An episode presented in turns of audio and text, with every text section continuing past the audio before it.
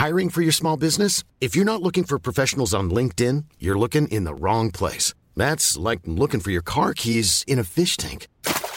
LinkedIn helps you hire professionals you can't find anywhere else, even those who aren't actively searching for a new job but might be open to the perfect role. In a given month, over 70% of LinkedIn users don't even visit other leading job sites. So start looking in the right place. With LinkedIn, you can hire professionals like a professional. Post your free job on linkedin.com slash people today.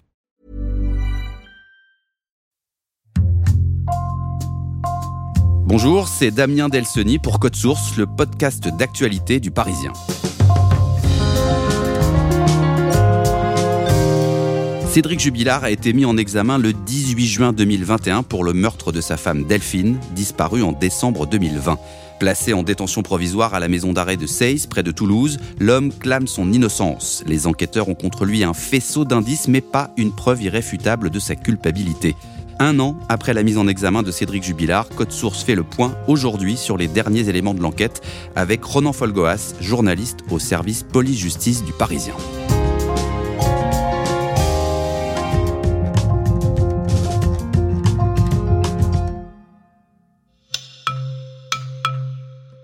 Ronan Folgoas, Code Source a déjà consacré plusieurs épisodes à cette affaire avec vous.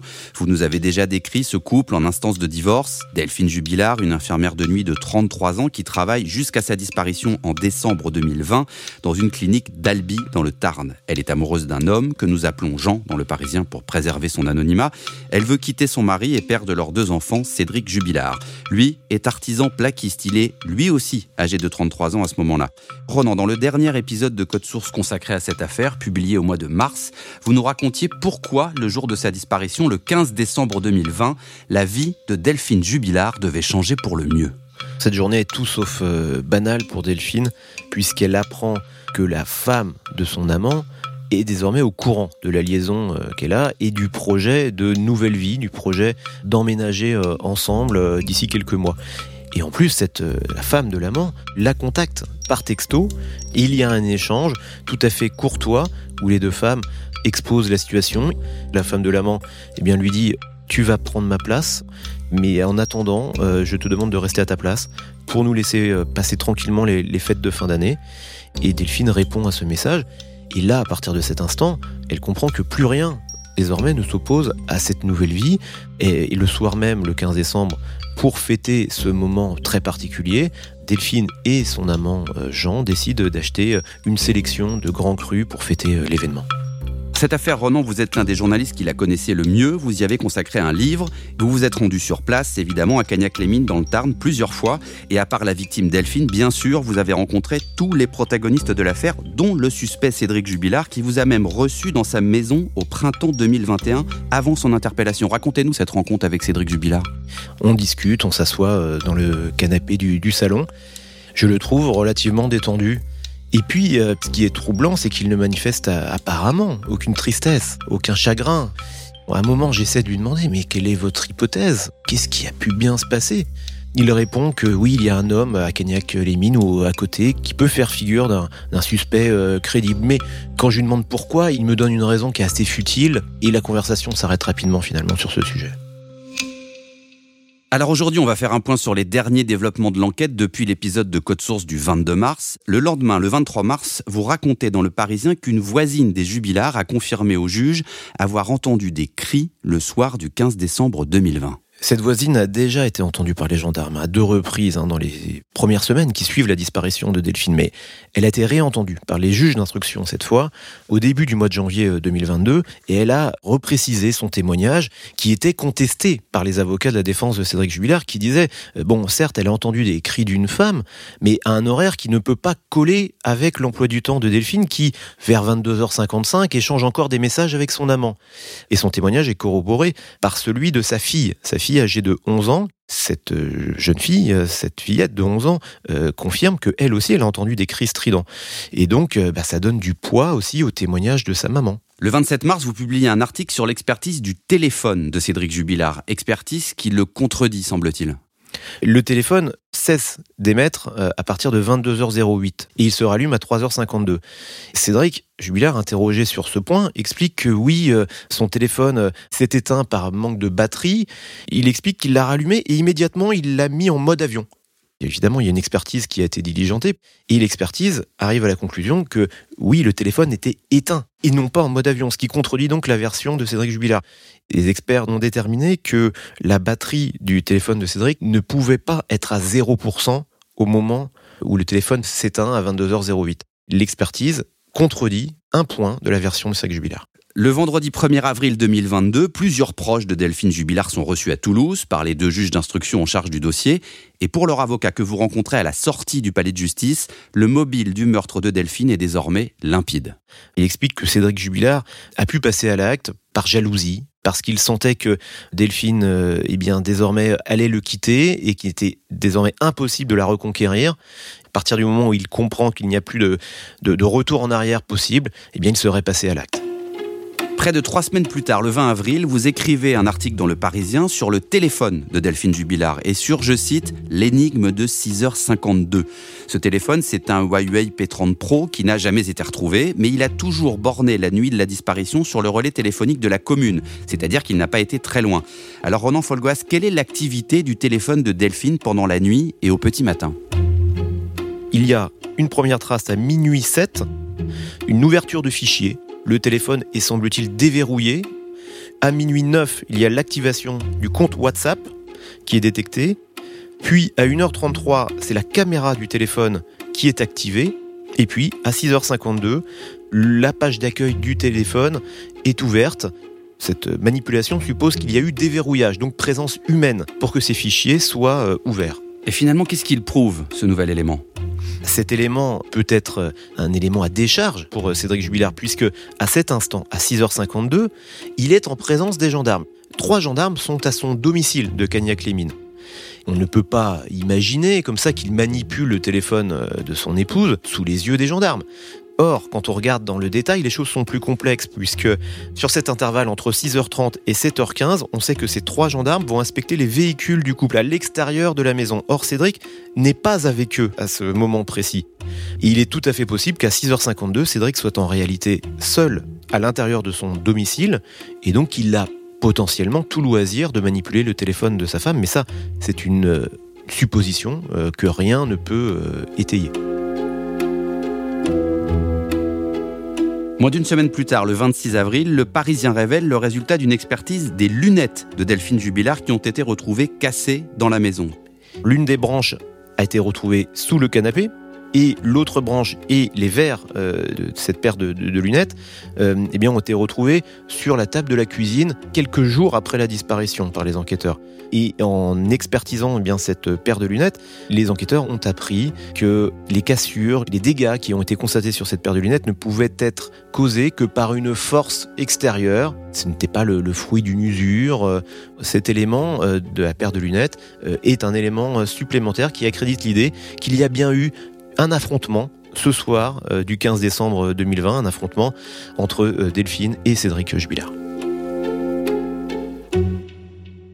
Le même jour, avec Jérémy Famelet, lui aussi journaliste au service police-justice du Parisien, vous révélez le contenu de l'expertise psychiatrique de Cédric Jubilard. L'expert l'a rencontré deux fois à la maison d'arrêt de Seyss, en Haute-Garonne, le 1er juillet et le 6 octobre 2021. Il note que Cédric Jubilard ne prononce jamais le prénom de sa femme disparue et par ailleurs, pendant l'un de ses entretiens, Cédric Jubilard a une phrase ambiguë. Cédric euh, Jubilard euh, évoque ces conditions de, détention. Il est placé euh, à l'isolement et il déplore un peu ce système carcéral très dur psychologiquement. Il ne comprend pas pourquoi il n'est pas placé en présence d'autres détenus. Il dit donc Je ne suis pas un violeur, une balance, un homosexuel. Je suis un criminel comme les autres.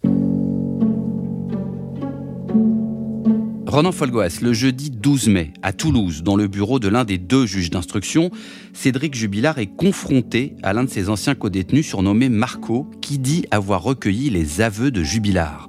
Comment se passe cette confrontation? Alors c'est une confrontation qui, dure environ 4 heures pendant tout l'après-midi. Marco a confirmé euh, toutes ses déclarations euh, précédentes, euh, faites aux gendarmes comme aux magistrates. Il a répété les phrases qu'il dit avoir entendues de la part de Cédric Jubilard. Cédric Jubilard a tenté de minimiser la portée des propos qu'il a tenus. Il n'a pas contesté la teneur des, propos rapportés par Marco, mais en revanche, il, conteste leur interprétation. Il dit oui, bon, on, m'a posé des questions à non plus finir, et moi à la fin j'ai répondu par la rigolade. C'est sa ligne de défense jusqu'à maintenant. Vous nous avez raconté l'histoire de ce Marco dans Le Parisien le 17 décembre 2021, puis dans Code Source. Pendant plusieurs mois, vous avez cherché à entrer en contact avec lui et vous avez finalement réussi. Alors on peut savoir comment? Je l'ai contacté à plusieurs reprises par une messagerie euh, cryptée. Il a fini par répondre euh, quelques semaines après euh, sa confrontation. Il est, se dit-il, excédé par tous ces articles sortis contre lui. Il estime avoir été sali. Et je sens à cet instant bien qu'il a peut-être des choses à dire. Et donc je vais réussir à le convaincre de, de s'exprimer. Le jeudi 26 mai, vous l'avez au téléphone une première fois. Il vous paraît comment à ce moment-là? Je le sens remonter contre la mauvaise réputation qu'on a essayé de lui coller à la peau. Plusieurs médias, estiment-ils, ont remis en doute l'intégrité, son intégrité personnelle et puis la probité de, ses déclarations. Et euh, par rapport à ça, eh bien, j'ai sentiment qu'il veut aussi rétablir sa vérité.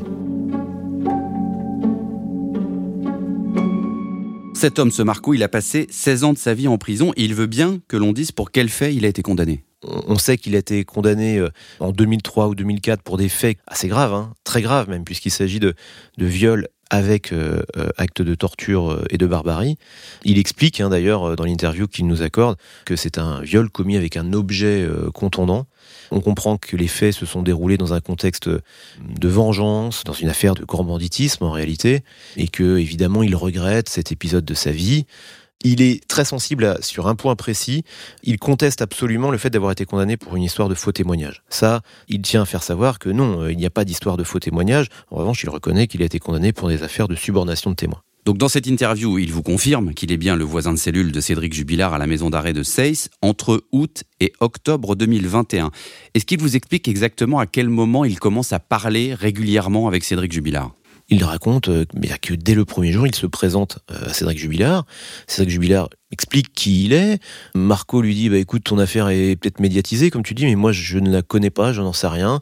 Pendant plusieurs semaines comme ça ils vont commencer à parler de tout, de rien. Marco observe que Cédric Jubilard est très mal vu par les autres euh, détenus du, quartier d'isolement et donc il, va prendre un peu Cédric Jubilard sous son aile, c'est son voisin et donc il, essaie que tout se passe pour le mieux, euh, aussi dans son propre intérêt pour finalement avoir, avoir une certaine tranquillité. Et comment il le trouve, euh, Cédric Jubilard, Marco, comme ça, quand il commence à discuter avec lui? Il observe que Cédric Jubilard est un est quelqu'un d'assez rusé, d'assez euh, calculateur. Il le trouve assez intelligent et en même temps, il le trouve très égocentrique. Pour autant, il, euh, il se garde bien d'avoir un jugement définitif sur le fond de l'affaire, au moins dans un premier temps. Marco et, Cédric Jubilard, ils ne font pas qu'échanger des propos. Marco, il procure aussi du, cannabis à Cédric. On sait que Cédric Jubilard est un, est un gros, gros fumeur de, de hashish. C'est vrai que Marco, alors sans rentrer dans, tous les détails, hein, il m'a euh, simplement expliqué qu'il connaît beaucoup de monde dans le milieu carcéral, y compris euh, à la prison de, de et euh, que par son relationnel, il peut disposer de, cannabis. Et il dit que bah, son, ce cannabis lui-même ne le fume pas, mais en revanche, il en fait profiter un peu les autres aussi dans l'idée eh bien d'avoir un peu la paix hein, autour de lui. Par ce cannabis, Marco essaie aussi de calmer un peu tout le monde. Un jour, Marco recueille les confidences de Cédric Jubilard. Cédric Jubilard revient d'un séjour d'une dizaine de jours euh, au quartier disciplinaire. Et là, Cédric Jubilard est en position très délicate, il est, très mal, il consomme beaucoup de tranquillisants. Marco lui, donne du cannabis pour le calmer, pour l'aider. Après avoir fumé, Cédric euh, se met à la fenêtre au petit matin et il fait une première confidence. Il dit que oui, hein, ce soir-là, eh bien, il, a vrillé quand il a vu euh, sa femme euh, échanger des messages avec son amant. Lui-même était revenu dans, le salon pour récupérer son chargeur de téléphone. Il a vrillé et après il s'en est débarrassé. Il ne rentre pas dans les détails. Marco, lui, ne l'interroge pas, ne le cuisine pas, entre guillemets. Et puis, il y a d'autres épisodes ensuite dans les jours qui suivent. Et puis, euh, puis voilà, Cédric Jubilard, de manière générale, euh, se décrit comme le plus grand cocu de France et manifeste un ressentiment très fort à l'égard de son épouse disparue. Alors après ces confessions, Marco va décider de prévenir les autorités, le service de renseignement pénitentiaire d'abord, qui va transmettre ces informations à la gendarmerie. Par ailleurs, il va souffler une idée assez étrange à Cédric Jubilard. Racontez-nous. Tout ça commence avec une, une autre confidence qui, explique que Cédric a enterré son épouse dans un, près d'un endroit qui a brûlé. Il évoque même euh, deux grands arbres euh, comme point de repère. Et euh, en même temps, Cédric s'inquiète du fait qu'un corps enfoui sous terre puisse réapparaître à cause des intempéries ou à cause même des, des animaux sauvages qui pourraient gratter le sol. Et là, Là, Marco, euh, sans avoir d'informations euh, précises sur la localisation éventuelle du, corps, va suggérer une idée, une idée très sombre effectivement à, Cédric, qui va lui dire mais moi je sors de prison dans quelques semaines, peut-être que je pourrais déplacer le, corps euh, à proximité du domicile de l'amant de Delphine, du l'amant et de la femme de l'amant. Ça pourrait comme ça détourner les soupçons. Et là, c'est ce qu'exprime Marco, hein, c'est en tout cas sa version. Il explique que euh, Cédric euh, dit Bah oui, mais ça c'est une bonne idée, je n'y avais pas pensé, pourquoi pas? Pourquoi, selon vous, Marco suggère cette idée? En soumettant ce plan, il veut avoir une information, c'est la localisation du corps de Delphine. Et pourquoi il fait ça? Je lui pose évidemment la question en lui demandant si c'est de son propre chef ou si c'est à la demande des services d'enquête, pourquoi pas? Il dit non, non, pas du tout, c'est de mon propre chef, je me mets en tête d'avoir, d'avoir une information précise. Oui, parce qu'on a pu penser à un moment donné que Marco comptait obtenir quelque chose en collaborant avec les gendarmes, une sorte de, contrepartie. Oui, cette hypothèse a, forcément été euh, soulevée euh, par les observateurs et par les avocats de la défense. Ils se sont dit, mais pourquoi il fait tout ça?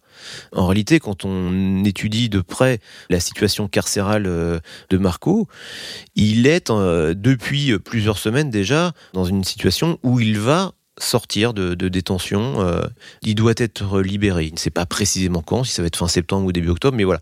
Cette libération intervient effectivement le 4 octobre. Ronan, vous publiez l'interview de Marco dans Le Parisien le mardi 31 mai. Cette interview se referme par la question des aveux de Cédric Jubilard qu'il dit avoir recueillis. Cédric Jubilard lui jure que Marco a simplement mal interprété ses propos. Alors, que répond Marco à ça? Marco, lui, a un souvenir tout à fait différent puisque il exprime l'idée eh bien que euh, lorsque Cédric Jubilard fait ses confidences, qui ressemblent furieusement à des, à des aveux, Cédric Jubilard est très sérieux, qu'il le sait au timbre de sa voix, c'est son intuition, son sentiment. Ce n'est pas forcément non plus la vérité pure.